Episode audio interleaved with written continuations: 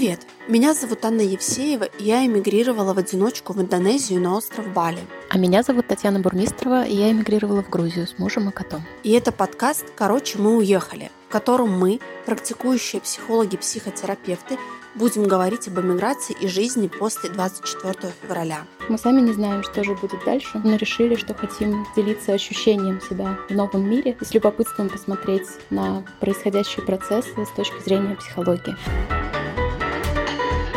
Таня, привет! Привет, привет! Всем привет! Я рада снова услышаться. В этом выпуске мы будем говорить о тревоге, почему она и в 2022, и в 2023 является одним из основных переживаний у иммигрантов. И сегодня мы попробуем уточнить общую картину тревоги, а, что это такое вообще, зачем она нам, почему она возникает и как с ней быть. Потому что от людей, которые сталкиваются с этим переживанием, часто звучит очень размыто, мне тревожно, и все, дальше совершенно непонятно, о чем тревожно, как тревожно, про что это. И сегодня мы сделаем как раз-таки попытку дифференциации, чтобы люди могли порефлексировать и лучше понять, что с ней происходит. Мы попробуем уйти от размытого «мне тревожно» к чему-то более конкретному, и с этим чем-то уже можно что-то делать.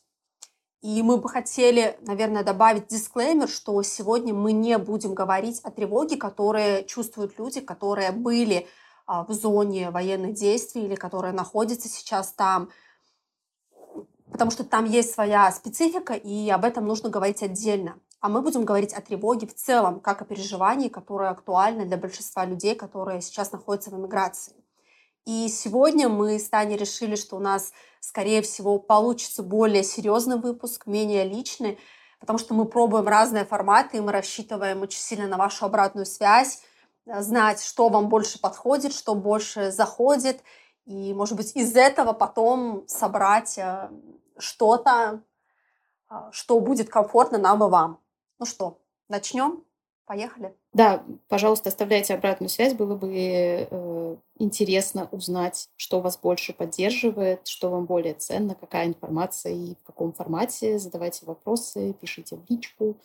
И не в личку, вот телеграм-канал у нас есть, э, в общем, куда угодно, где вам будет удобно. Мы на связи. Э, начнем, наверное, с ликбеза по поводу тревоги, э, поскольку, как Аня сказала, это понятие у людей внутри ощущается достаточно размыто, как переживание. Начнем с ликбеза о том, что такое вообще тревога и какие за ней лежат причины – Сразу хочу сказать, что в психологии э, разные подходы э, делают акцент на разном. Э, мы попытаемся поговорить о тревоге как о системе, и вы здесь в этом выпуске можете услышать термины из разных психологических, психотерапевтических подходов. Это не потому, что у нас в голове каша, это потому что как раз сейчас мы совершаем попытку интеграции. Но для коллег и тех э, слушателей, которые разбираются в психологии, в психотерапии достаточно глубоко, могу кинуть дисклеймер, что все-таки мы будем говорить больше в рамках э, экзистенциального подхода к тревоге. Потому что мне кажется, что он в этом вопросе наиболее всеобъемлющий и в целом не противоречит э, другим. Вот. И э, говоря о тревоге с точки зрения экзистенциального подхода, э, он видит э, причину тревоги собственного экзистенциальных вопросов, которые у человека поднимаются из-за того, что он человек, э, то есть существо, которое от всех других существ на нашем земном шаре отличается тем, что он понимает э, свою конечность и осознает свое существование и понимает, что это существование когда-нибудь закончится. И, с одной стороны, э, это ему дает мотивацию что-то делать, потому что если бы мы не осознавали, что у нас есть какое-то ограниченное время жизни, за которое мы можем реализовать какие-то свои планы и мечты, э, мы бы, возможно, просто лежали на диване и А, плыли в потоке обстоятельств. Вот. Но мы э, понимаем э, эту конечность, не всегда о ней думаем прямо осознанно, но подспудно всегда э, это осознаем. Подспудно осознаем плохо звучит. Ну, в общем, подспудно эта информация у нас присутствует. А, поэтому, соответственно, мы двигаемся, ставим себе какие-то дедлайны, намечаем себе цели, их достигаем, объединяемся и, в общем, в этом тревога, э, в этом э, осознание нашей конечности нам помогает. Но, с другой стороны, она, э, оно, это осознавание, в том числе сталкивает постоянно нас с вопросами, а кто я такой? А в чем смысл моей жизни? А вообще есть ли он? А что мне нужно делать, чтобы этот смысл обрести? А как я живу, нравится ли мне моя жизнь? А если она мне не нравится, что, что нужно сделать для того, чтобы она мне понравилась? И когда эти вопросы у человека э, не решены, на данном этапе жизни, потому что мы не можем решить их раз и навсегда, мы постоянно в процессе жизни их обдумываем, как-то уточняем, но если сейчас на эти вопросы человек не может ответить достаточно четко, или, например, он может ответить на них достаточно четко, но ответы будут его не удовлетворять, то есть он может сказать, да, я понимаю, как я живу, и мне моя жизнь не нравится. Вот. И нужно сделать много-много действий, прожить э, какое-то количество времени, вот в этом не нравится, быть неудовлетворенным. Это вызывает тревогу, потому что это, собственно, сталкивает нас с экзистенциальными вопросами и ведет вот к тому самому осознаванию конечности. То есть на самом деле возникновение тревоги — это э, столкновение человека с вопросом смерти, с вопросом его э, конечности его существования. И почему мы об этом говорим сейчас, а, почему мы решили дать такой ликбез, и как это связано вообще с началом войны и э, иммиграции, потому что в иммиграции э, логично у, у человека эти вопросы выходят на передний план, потому что, с одной стороны, в процессе иммиграции человек теряет большое количество материальных вещей, там, а, страну своего проживания, какие-то связи с а, там, друзьями, например, которые остаются в этой стране или уезжают э, в другие страны. А, или, например, э, там, с друзьями, родственниками э, теряют связь, потому что они оказались, вот опять же, другой позиции по вопросу войны, по вопросу иммиграции. Это тоже потеря, и потеря нас сталкивают с вопросом смерти. С одной стороны. С другой стороны, э, в процессе иммиграции мы оказываемся в незнакомой обстановке, где люди говорят на другом языке, где совершенно все, ну, может быть, не совершенно все, но многие вещи работают по-другому, а незнакомое нашей психикой воспринимается как опасное, э, достаточно логично. Вот. И это, соответственно, тоже вот состояние опасности, оно нас сталкивает вот э, с тревогой. Да, все так. Жалко нашим слушателям не будет видно, что я киваю головой. да, это так.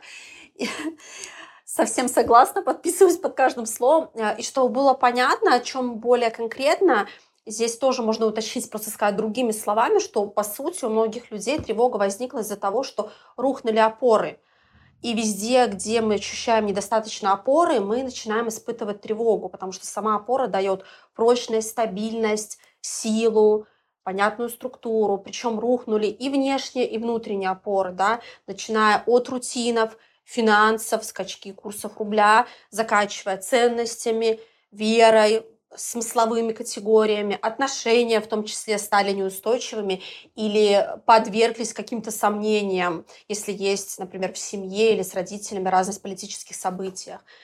Многие ценности рухнули, и была, потому что была вообще категория людей, у которых эти опоры вообще-то были, но они базировались на, на тех ценностях, которые с началом войны пошатнулись, либо рухнули. Например, люди, у которых были ценности ненасильственного общения. Вообще, в принципе, ценность недопустимости насилия кому-либо, к человеческому существу или вообще к живому существу.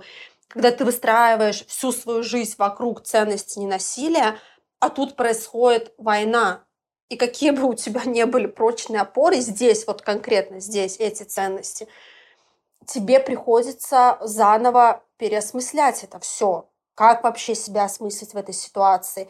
И как будто ценности нужно заново пересобирать, какие-то другие опоры. Давай немножечко подвяжем. А, правильно ли я поняла тебя, что, чтобы нашим слушателям было понятно, откуда вообще взял, взялся термин опоры, слово опоры, что опора — это как раз а, реализация во внутреннем мире человека или во внешнем материальном мире ответов его на эти вопросы, которых, о которых я говорила чуть раньше. Да? Кто я, э, какой я, какая жизнь у меня должна быть, а в чем смысл.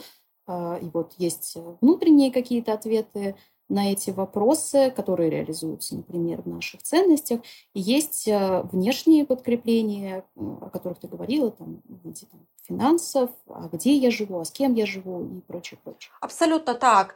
И даже если мы говорим про отношения, как про опору, это ведь тоже вопрос, а с кем я живу эту жизнь, угу. с кем я иду эту жизнь. У меня возникла мысль да? о том, что сейчас даже если у людей опоры оказались достаточно устойчивыми в начале войны, а, происходит э, все равно их перемешивание некое, потому что, а, например, когда мы говорим про дом как потерю и как опору, вот, дом это, с одной стороны, что-то материальное для человека, то есть человек может переживать по поводу того, что ну, вот, он потерял дом, он там в него вкладывал какое-то большое количество денег, там сначала покупал, потом обустраивал, а потом как-то ну, еще что-то, он как-то заботился, и тут он потерял. Но с другой стороны, это же и внутренняя какая-то ценность, это там, ценность э, безопасности, например, или это может быть какая-то даже неочевидная ценность из разряда того, что у человека пошатнулось его чувство справедливости с начала войны, э, потому что у него там было какое-то убеждение, что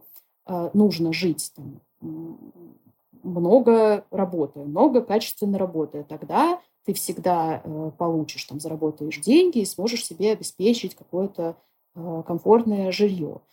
Вот. И вот он много, качественно работал, собственно, купил дом, вложил свои честно заработанные деньги, и тут внезапно случилась война, и ему нужно уезжать. Вот. Поэтому э, такое перемешивание ценностей происходит. И, э, кажется, говорила я об этом в первом выпуске. Э, у людей часто возникает... Они себя стыдят, наверное, за, за переживания по поводу потери материальных ценностей. Как будто сейчас, вот с началом войны, на первый план вышли какие-то внутренние ценности, да, вот, ну, например, там, позиция по отношению к насилию. Вот. И когда люди переживают о потере материальных ценностей, они себя за это стыдят, что как будто это сейчас э, не такая важная вещь. Но вот я хочу обратить внимание на то, что материальные ценности — это не только про материальные ценности. Сейчас это все перемешано. В целом, на самом деле, это все перемешано, но сейчас как будто еще больше.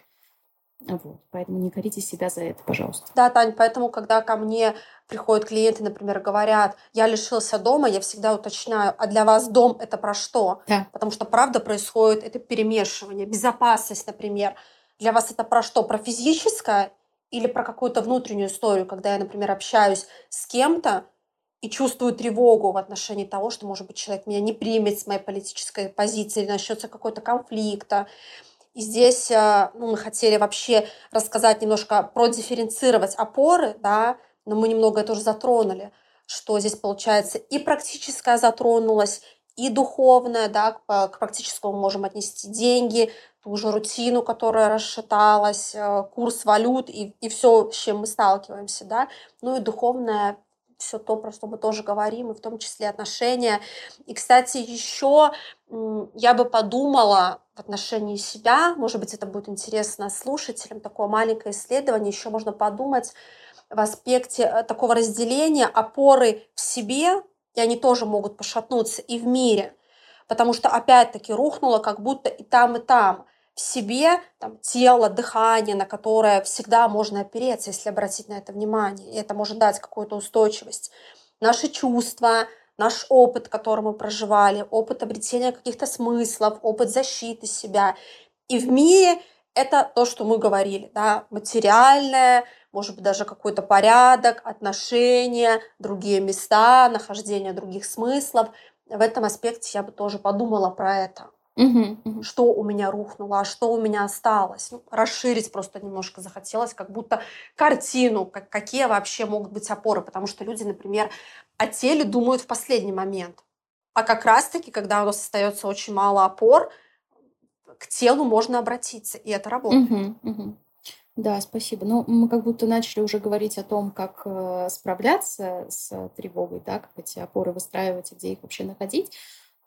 Я предлагаю еще вернуться к тому, как это сейчас э, у людей реализуется, то есть э, как люди справляются с вот этой терминальной тревогой. Сейчас отовсюду. Я и от э, просто знакомых, друзей, и от клиентов постоянно слышу вот это слово тревога, тревога, тревога. Сама очень сильно тревожусь. И интересно было бы поговорить о том, как люди сейчас справляются и почему такие разные ситуации. Потому что кто-то же в этой тревоге находится там, находился уже сейчас не находится, находился условно там первые месяцы, потом он с этим успешно справился, и к нынешнему моменту уже э, более-менее хорошо адаптировался к новым обстоятельствам, а кто-то тревожится до сих пор, и ситуация еще и ухудшается.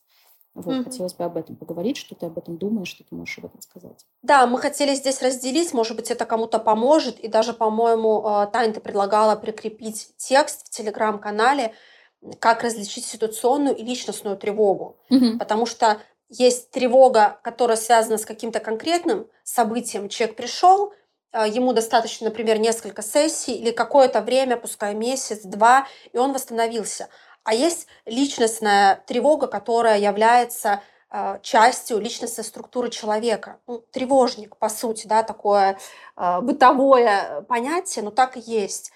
Если человек тревожник, то ему нужно намного больше времени, чтобы справиться с ситуацией потому что у него обострились э, его личностная, его личностные э, черты, характеристики, они как бы усугубляют ситуацию. И это нормально.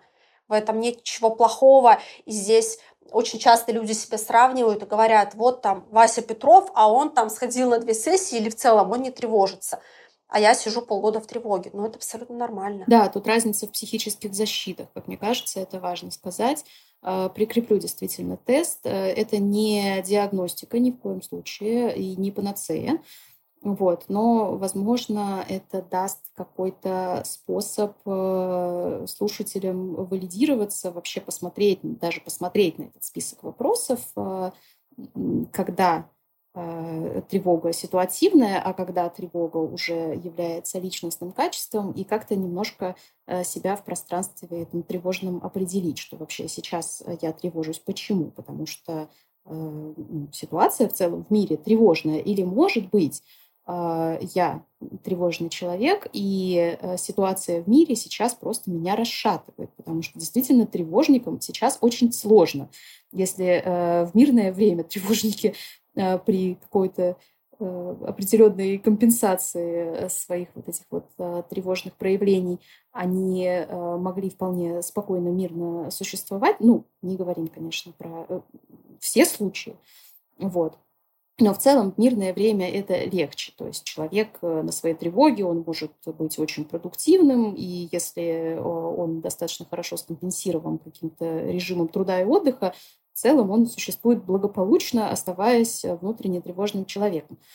Вот. Но в нынешней ситуации, как будто когда все вокруг тебя тревожит, вот, триггерит это твою, твою психическую защиту, это твое личностное качество, этот механизм становится для тревожника уже дезадаптивным.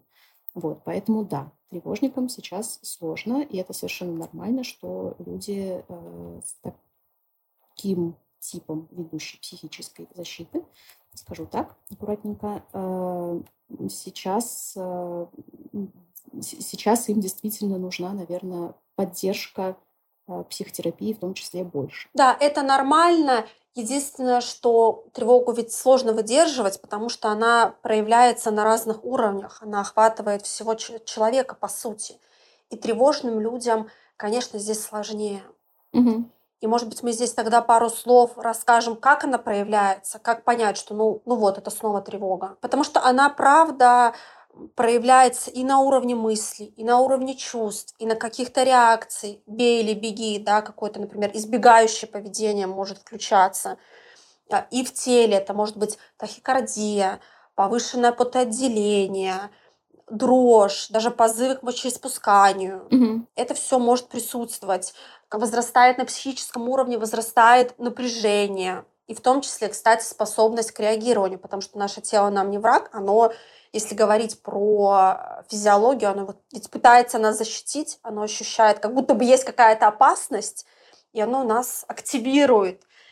И в том числе поэтому тревога – это толкающее нас чувство. Но когда ее много, когда она затапливает, конечно, ее очень тяжело выдерживать. И с этим нужно что-то делать обязательно. Угу. Да, то есть если резюмировать, можно сказать, что тревога проявляется в теле и проявляется в мыслях. Вот. И обычно это какие-то повторяющиеся мысли или повторяющиеся действия, которые человек совершает э, телом, для того, чтобы как раз вот эту, э, эту тревогу немножко успокоить в состоянии вот этом вот э, беги находиться, когда создается иллюзия того, что ты что-то делаешь, потому что на самом деле вот э, в плане тревожных мыслей, почему это немножко все-таки снимает тревогу в моменте, хотя в перспективе наоборот ее увеличивает, поэтому с тревожными мыслями нужно работать, вот. Но тем не менее, почему это работает? Потому что психике на самом деле все равно, мы думаем о каком-то действии или мы его реально совершаем. Вот. Она, когда обдумывает какую-то стратегию, какой-то план, что делать, ей кажется, что она работает. Вот, поэтому, соответственно, когда человек находится в такой тревожной, небезопасной ситуации, он постоянно-постоянно обдумывает, а что, что делать. Вот, и это как-то его спасает вот в конкретном моменте. Да, так же, как психика не различает наш мозг реальная опасность или мы накрутили мыслями. Угу. Почему мы можем тревожиться э, по какой-то ситуации, которая вообще не произойдет. У нас могут быть какие-то рациональные страхи, но по сути реакция «бей» и, или «беги» — это такое реагирование. Это неплохо, что у нас срабатывают какие-то психологические защиты, но да, когда они закрепляются, там могут возникать какие-то расстройства. И, кстати, мы еще хотели упомянуть, что тревога ведь может приобретать, и я заметила, что у многих клиентов моих она приобрела такие острые формы, может быть, э, слушатели найдут в этом себя или они слышали о таких терминах, как, например, дереализация, деперсонализация, когда мир кажется нереальным, все как будто плывет, и ощущение, что находишься как будто в аквариуме, за стеклом. И клиенты приходят, они ужасаются от этого состояния, их это очень сильно пугает. Они говорят, я что, схожу с ума? И мне самой знакомо это состояние, когда я совершенно не знала, что это такое. Первый раз сама столкнулась с этим феноменом у себя. Мне было очень страшно. Я, я не понимала, что это всего лишь такая усиленная форма тревоги, и она абсолютно безопасная. Просто это такой уже край, когда психика истощена, она уже кричит, как такой звонок, колокол, так, все, нам надо что-то с этим делать. Угу. Совсем уже много напряжения. Да, это может быть звоночком. А еще я хотела внести одно слово в вот эту схему, которую ты упомянула, бей, бей или беги вот у нас беги как будто напрямую относится да, к тревоге, что надо, надо, надо что-то делать или надо, надо, надо о чем-то думать. Вот. А, и в теле то же самое. Вот хочу тоже к этому отнестись, что там учащенное сердцебиение, учащенное дыхание, жар, это тоже как будто вот ну, отсылает нас к этому бегу. Вот. А, реакция бей – это скорее, я бы сказала, про злость. Когда у человека эмоции злости, это не, не совсем про тревогу. Вот, но еще же есть, или ты не согласна? А я думаю, что вообще мы так в целом сказали только про эти две реакции. Я думаю, что эта реакция может быть, угу. потому что иногда ведь тревога действительно адекватна ситуации, и, например, нужно защищаться. И тогда, да, человек может, например, кинуться в бой, защищать, я не знаю, там своего ребенка, за которого страшно и тревожно, мама, например. И реакции на самом деле э, психологических защит, вот таких, которые включаются, их огромное количество. Это не только про бей или беги. Ну, наверное, конечно, чаще всего, если говорить про э, чистоту, э, это все-таки беги, или это какой-то активизм, когда человек начинает суетиться, много чего делать, mm-hmm. делать какие-то действия, направленные на избавление от тревоги или как-то пытается починить ситуацию, но в целом, скорее всего, на избавление от тревожного чувства. Да, э, я хотела еще добавить э, одно слово «замирай», потому что, как ты уже упомянула, на самом деле психических реакций э, множество, но вот состояние «замирай», оно тоже очень часто при тревоге, то есть не обязательно, это как раз вот постоянная деятельность, это может быть состояние, когда вот я, я лег, мне плохо, я, я понимаю, что мне тревожно, но внутри вот остается только мне тревожно, а ни о чем думать и ничего делать я просто не могу. То есть это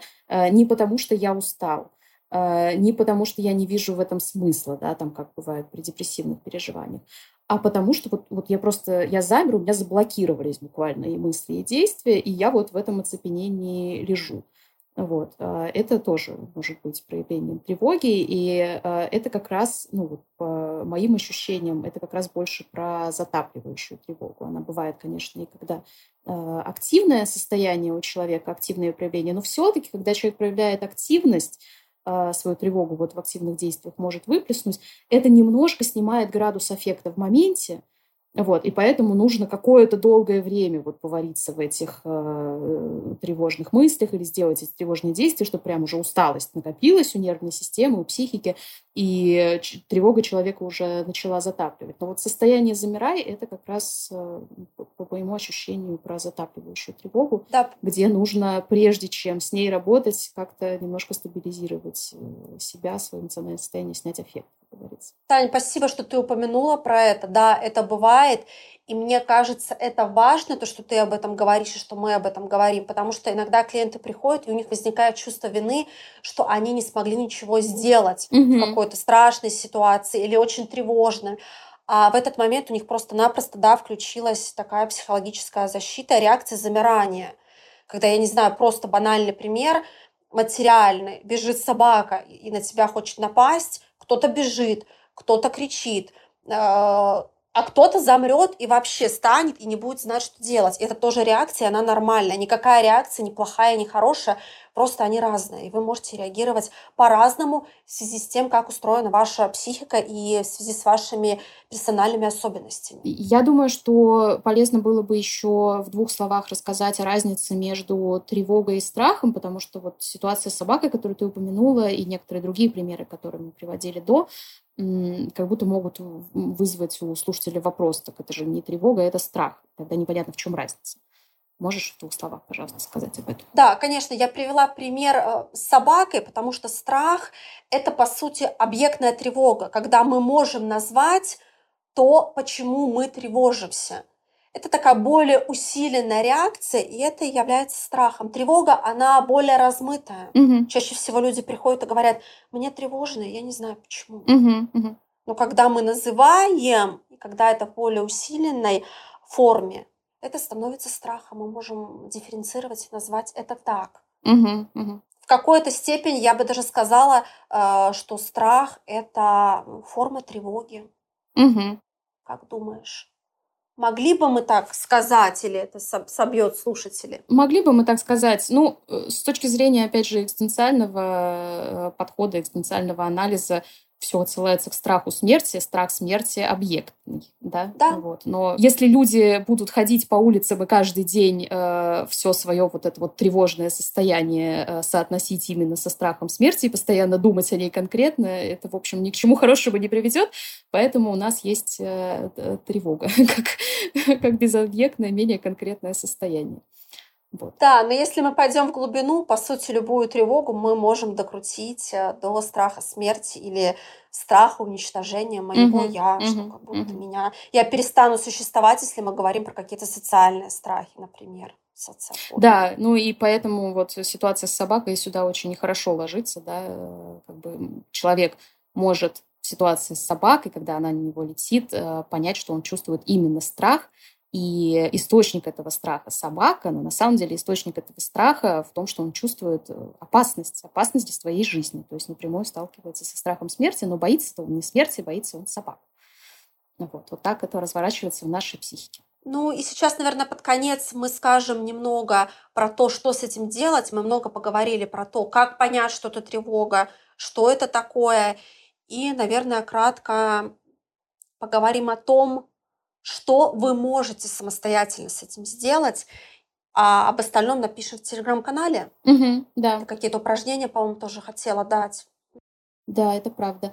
А, мне важно кинуть сюда дисклеймер в начале, что когда мы э, ловим у себя тревожное состояние, а, мы можем работать над э, снятием симптомов тревоги, а можем работать над э, постепенным выходом из а, этого тревожного состояния, то есть, собственно, над тем, а, о чем говорила Аня раньше, над а, созданием опор, потому что когда у нас появляется больше опор, у нас становится меньше тревоги. И как понять, над чем работать? Если вас затапливает тревога, то есть если у вас такое состояние, что вы ничего не можете делать, если у вас колотится сердце, если вам прям физически плохо, или если у вас там в течение, не знаю, часа крутятся одни и те же мысли, вы никак не можете от них избавиться, то, конечно, нужно сначала стабилизироваться, нужно сначала снять эффект, прийти в более спокойное состояние, тревога от вас не уйдет навсегда при этом, вот, но в более спокойное состояние вы э, войти в силах, и уже из него, там, желательно еще немножко отдохнув после этого, если это возможно, уже можно а, работать над э, созданием опор, над размышлением над опорами, там, самостоятельно, с помощью психотерапевта, неважно. Вот. Но если затапливает, то сначала, конечно, нужно снимать состояние, потому что если вы из этого состояния будете еще думать, а, а что мне поможет, вы в итоге придете к ответу, а ничего мне вообще не поможет в этом состоянии, ну потому что вам очень тревожно. Вот. И сделать ситуацию еще хуже. Поэтому да, по такой схеме работаем. А так чаще всего и работает. Там подключаются тревожные мысли, что все, угу. мне ничего не поможет, я там подышал пять минут, не помогает, все пропало. И вот здесь, наверное, стоит добавить, что самое первое, что стоит сделать, это признать, что я тревожусь, и это может занять некое время, что все, я в этом состоянии. И признать, что э, да, мне, наверное, нужно сначала снять симптом, если так сильно затапливает. А, не отрицать ее, не спорить с тревогой, не ругать себя, что вот ты снова тревожишься, тогда еще подключается вина, подключается процесс тревога за то, что mm-hmm. ты начал тревожиться, а вроде как не должен был, и все, и вы попадаете в этот замкнутый круг. Нужно помнить, что у тревоги всегда есть основание. Произошел какой-то триггер, и вы попали ну, туда, куда попали. И нужно снимать аффект, как сказала Таня. А, и мы хотели, наверное, здесь тоже такой э, дисклеймер дать по поводу медикаментов, потому что это частый вопрос. Люди просто теряются, и они не знают, куда им бежать, что им делать, в аптеку а, за какой-то травой, травкой, как, как это назвать, ромашкой, или к психиатру, или они справятся сами, и нормально ли это, если они пойдут.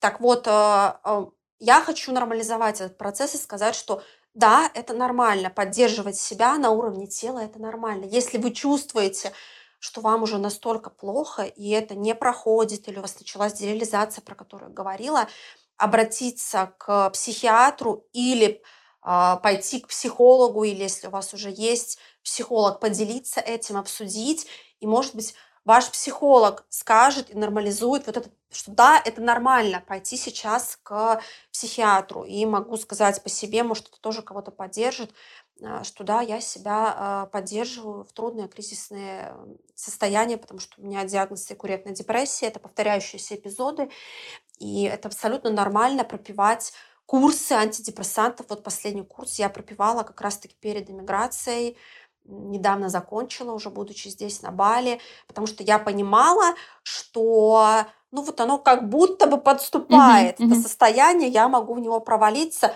и почему бы мне себя не поддержать и не помочь своему организму? Да, мне тоже хочется на это э, откликнуться. А, Еще, ну, во-первых, хочется сказать, что это нормально, но, пожалуйста, только с назначения врача-психиатра вы это делаете. А, во-вторых, хочется, наверное, немножко сказать про связки помощи, какие они вообще бывают, потому что а, люди периодически не понимают, а кому идти и зачем, и там а, иногда у меня звучит в, от знакомых а, вопрос там, а правда ли, что сначала нужно идти там, к психологу, к психотерапевту, а потом уже, если совсем плохо, то тогда к психиатру? Нет, вообще-то это работает не так люди могут обращаться к психиатру за медикаментозной помощью, даже если а, они в целом устойчивы и не ходят даже на психотерапию. А, просто сейчас у них там трудный период жизни, это, опять же, может быть не обязательно связано с войной и миграцией, и даже тревогой, это может быть, например, потеря близкого человека. Вот. Они в целом с этим справляются, но это трудный период их жизни, их нервная система расшатывается, и для того, чтобы поддержать именно нервную систему и быстрее физиологически выйти из этого состояния, а, можно подключить а, временный курс медикаментов. Для этого не обязательно проходить длительную терапию, можно обратиться конкретно к психиатру с конкретным запросом. Но если вы понимаете, что вы в целом достаточно устойчивы, и это именно э, такой вот сложный период вашей жизни. Если вы понимаете, что тревожное состояние вам в целом свойственно, а сейчас ситуация еще ухудшается, то лучше, на мой взгляд, пойти э, в психотерапию. А вот. А если вы понимаете, что это отражается еще и на вашем теле, и у вас расшатывается нервная система, то это повод просто работать в связке. Там, психотерапевт плюс психиатр. То есть вы проходите психотерапию, постепенно разбираетесь там, своей тревожностью и э, одновременно помогаете своей нервной системе медикаментами. Это совершенно нормально. Э, вот, это вот э, этот стереотип, который, к сожалению, все еще циркулирует в нашем обществе, что человек, если ходит к психотерапевту, то ну, у него совсем не все в порядке. А уж если к психиатру, ну точно все с ним опасно общаться. Это не так. Пожалуйста, об этом помните. Да, что депрессия это не болезнь, тревожное расстройство так ерунда. То есть первое, снимаем эффект, снимаем симптоматику. И какие-то конкретные упражнения мы просто покидаем тогда в Телеграм, что можно поделать, какие-то лайфхаки, не будем сейчас, наверное, тратить на это время, да, и немножко под конец, наверное, поговорим, о том, как искать опоры, чем можно себе помочь, если вы уже сняли эффект самостоятельно. Да, я хотела еще, можно вот два слова сказать по поводу э, не ругать себя за тревогу, что э, очень часто у людей сейчас мысли из разряда да это какая-то ерунда, вот почему я за это тревожусь? Ну, там, подал я э, заявку на открытие счета в банке, и мне там скажут об этом э, через два дня, и что я буду сидеть и два дня тревожиться по этому поводу? Ну, вот если вы тревожитесь, ну, ну, тревожите, не ругайте себя за это, пожалуйста, помните о том, о чем мы говорили в начале, может быть, это вам поможет, что за любой тревогой а, по какому-то, может быть, для вас мелкому поводу, как то открытие карты, которое на самом деле ну, никак не а, разрушит вашу жизнь, стоит э, нечто большее. Вот. А, да, про опоры можно поговорить теперь? Ну, первая база, то, чем мы, наверное, все пользовались с началом войны, сейчас продолжаем пользоваться, это поддержание рутины, которая полетела у всех, и люди недооценивали рутину, но это то, что действительно работает и дает очень большую опору.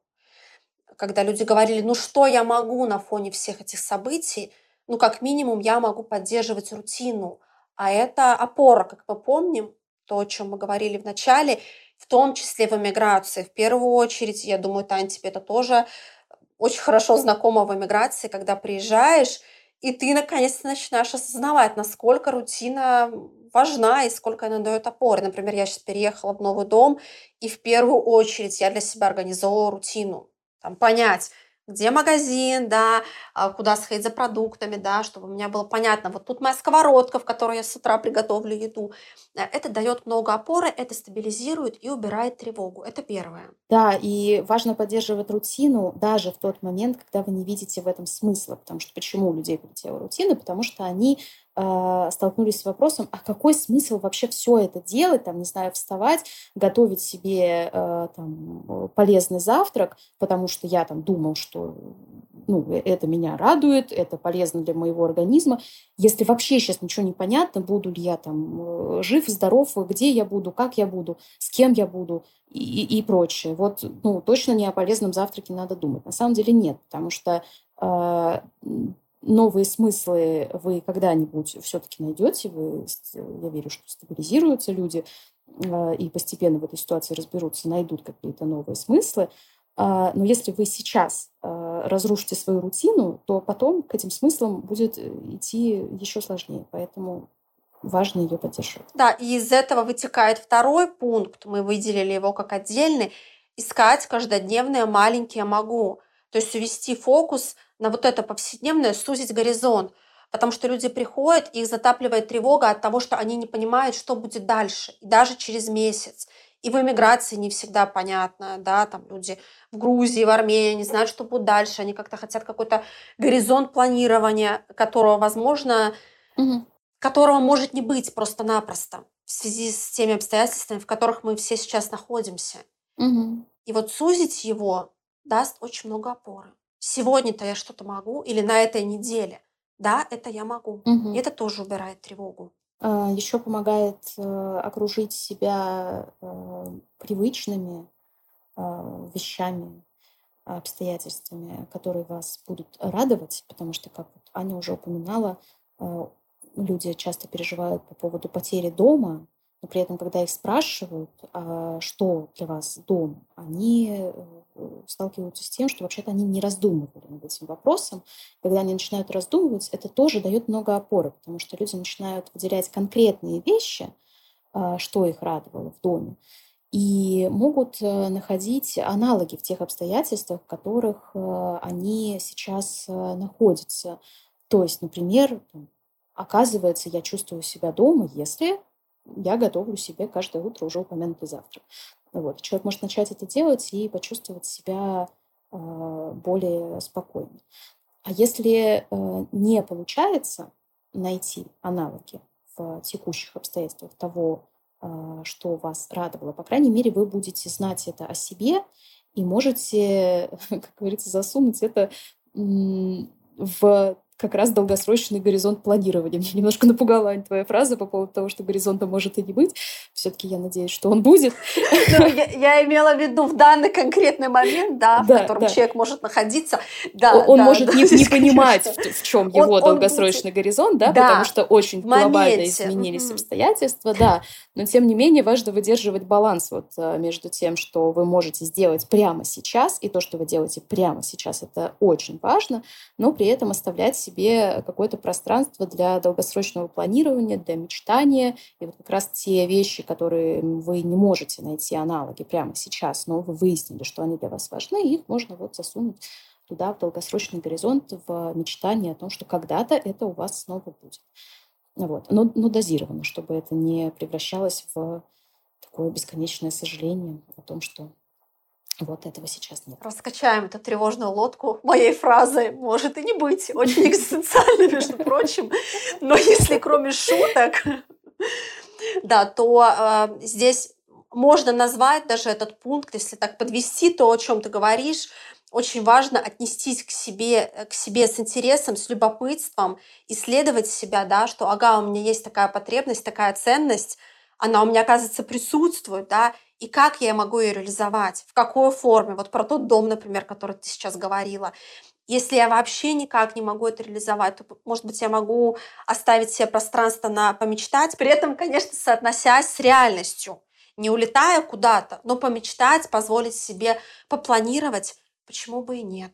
И это, кстати, укрепляет собственную идентичность, когда я, например, открываю про себя, что ничего себе, а мне важно эта ванна, да, там, с горячей водичкой. Она mm-hmm. мне давала столько опоры.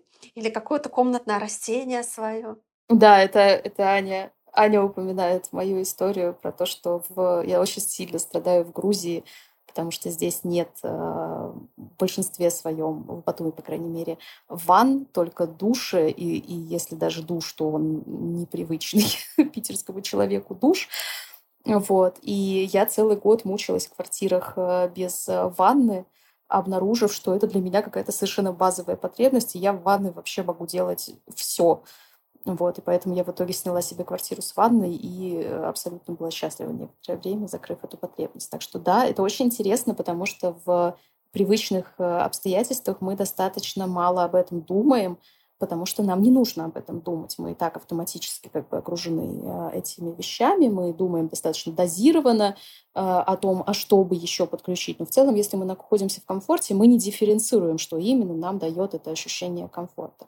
Вот. И поэтому, когда нас погружают в незнакомые обстоятельства, где э, нужно прямо с нуля себя изучать, а что же все-таки сделать, чтобы мне было хорошо, вот, интерес к себе действительно помогает, и могут открываться очень неожиданные вещи.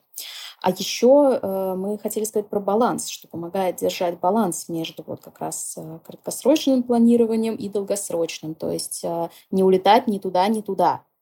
Э, тот же самый баланс нужен в окружении себя привычными вещами и при этом в интеграции в новое общество, то есть какие-то новые деятельности тоже вообще-то полезно подключать, потому что когда вы находитесь в новой стране, если вы э, не интегрируетесь в общество, не ходите там на какие-то мероприятия, ну, через некоторое время вы окажетесь в изоляции. Может быть, вы создадите себе комфортную среду, которая будет похожа на то, что у вас было дома в своей родной стране, но все равно вот внутренне это чувствуется, как то, что это не совсем то же самое. И если вы не найдете каких-то плюсов в новом обществе, каких-то новых подвязок, интересов, то ну, вам будет достаточно тоскливо из-за того, что как бы у меня есть как будто э, более плохой вариант того, что у меня было раньше. Это достаточно неприятное переживание, поэтому лучше подключать новые деятельности все-таки. И то же самое про баланс можно сказать э, про связи с людьми, что э, для того, чтобы меньше тревожиться, нужно дозировать э, общение с людьми, которые вас тревожат. Собственно, это могут быть люди с другой позицией, не только по вопросу войны, а там по вопросу миграции в том числе, потому что миграции многие не понимают. Вот. А, если вы не хотите прерывать эти контакты, такое бывает, это могут быть ваши близкие люди, то э, давайте этим контактам место и время. То есть прямо выделяйте день, когда вы и время, когда вы созваниваетесь, например, вот с близким родственником, который вы знаете другой позиции. И готовьтесь к этому разговору, что, скорее всего, так будет, что вы затронете эту тему, вас это встревожит, но это продлится час, и все, час на неделе. Когда вы даете этому место и время, это час на вашей неделе. Когда ваш родственник может позвонить вам в любой момент, это любой момент. Вы тревожитесь постоянно фоново. Вот. Ну и с новыми старыми связями то же самое. Старые поддерживающие поддерживать, новые поддерживающие дозированно формировать. Да, вы как бы выделяете время потревожиться, выделяете время прожить вот эти эмоции там, в отношении ваших родственников. И там есть границы. Да, как ты сказала, Таня, это только час, например, в неделю. Угу. И я еще хочу здесь добавить, что а, я думаю, это важно будет слушать, что вы имеете право ограничить общение, даже если это родственник. Я понимаю, что это может вызвать у многих чувство вины, да как так? Но вы имеете на это право. А вот как прийти к этому... Вы имеете право даже разорвать общение да, на самом да. деле, если вы этого хотите. Я просто сделала э, именно поправку на тех людей, которые не хотят. Угу. Потому что сейчас очень многие хотят сохранять связь, но не понимают, как в таких новых обстоятельствах. А так, конечно, вы имеете право просто не общаться. Не вовлекаться в связи с, э, с людьми, которыми не разделяют вашу позицию, если вам это принципиально. Это нормально, угу, абсолютно. Угу. А вот а, если говорить о том, как прийти к этому чувству, что я имею право и не испытывать здесь вину, это уже, наверное, на терапию. Согласна, Таня? Потому что тут, наверное, мы не дадим какого-то ответа, лайфхака, и терапия, конечно, не творит чудеса, но она дает очень много опоры и нормализацию, за которую мы тут топим в этом подкасте. Безусловно. Вообще вот э, тот список, который мы накидали, это достаточно, ну, как мне кажется, универсальный список, но в то же время слушатели могут заметить, что он довольно неконкретный, потому что вроде как э, говорим о каких-то вещах, которые помогают, и они действительно помогают, но периодически у людей возникают вопросы с реализацией.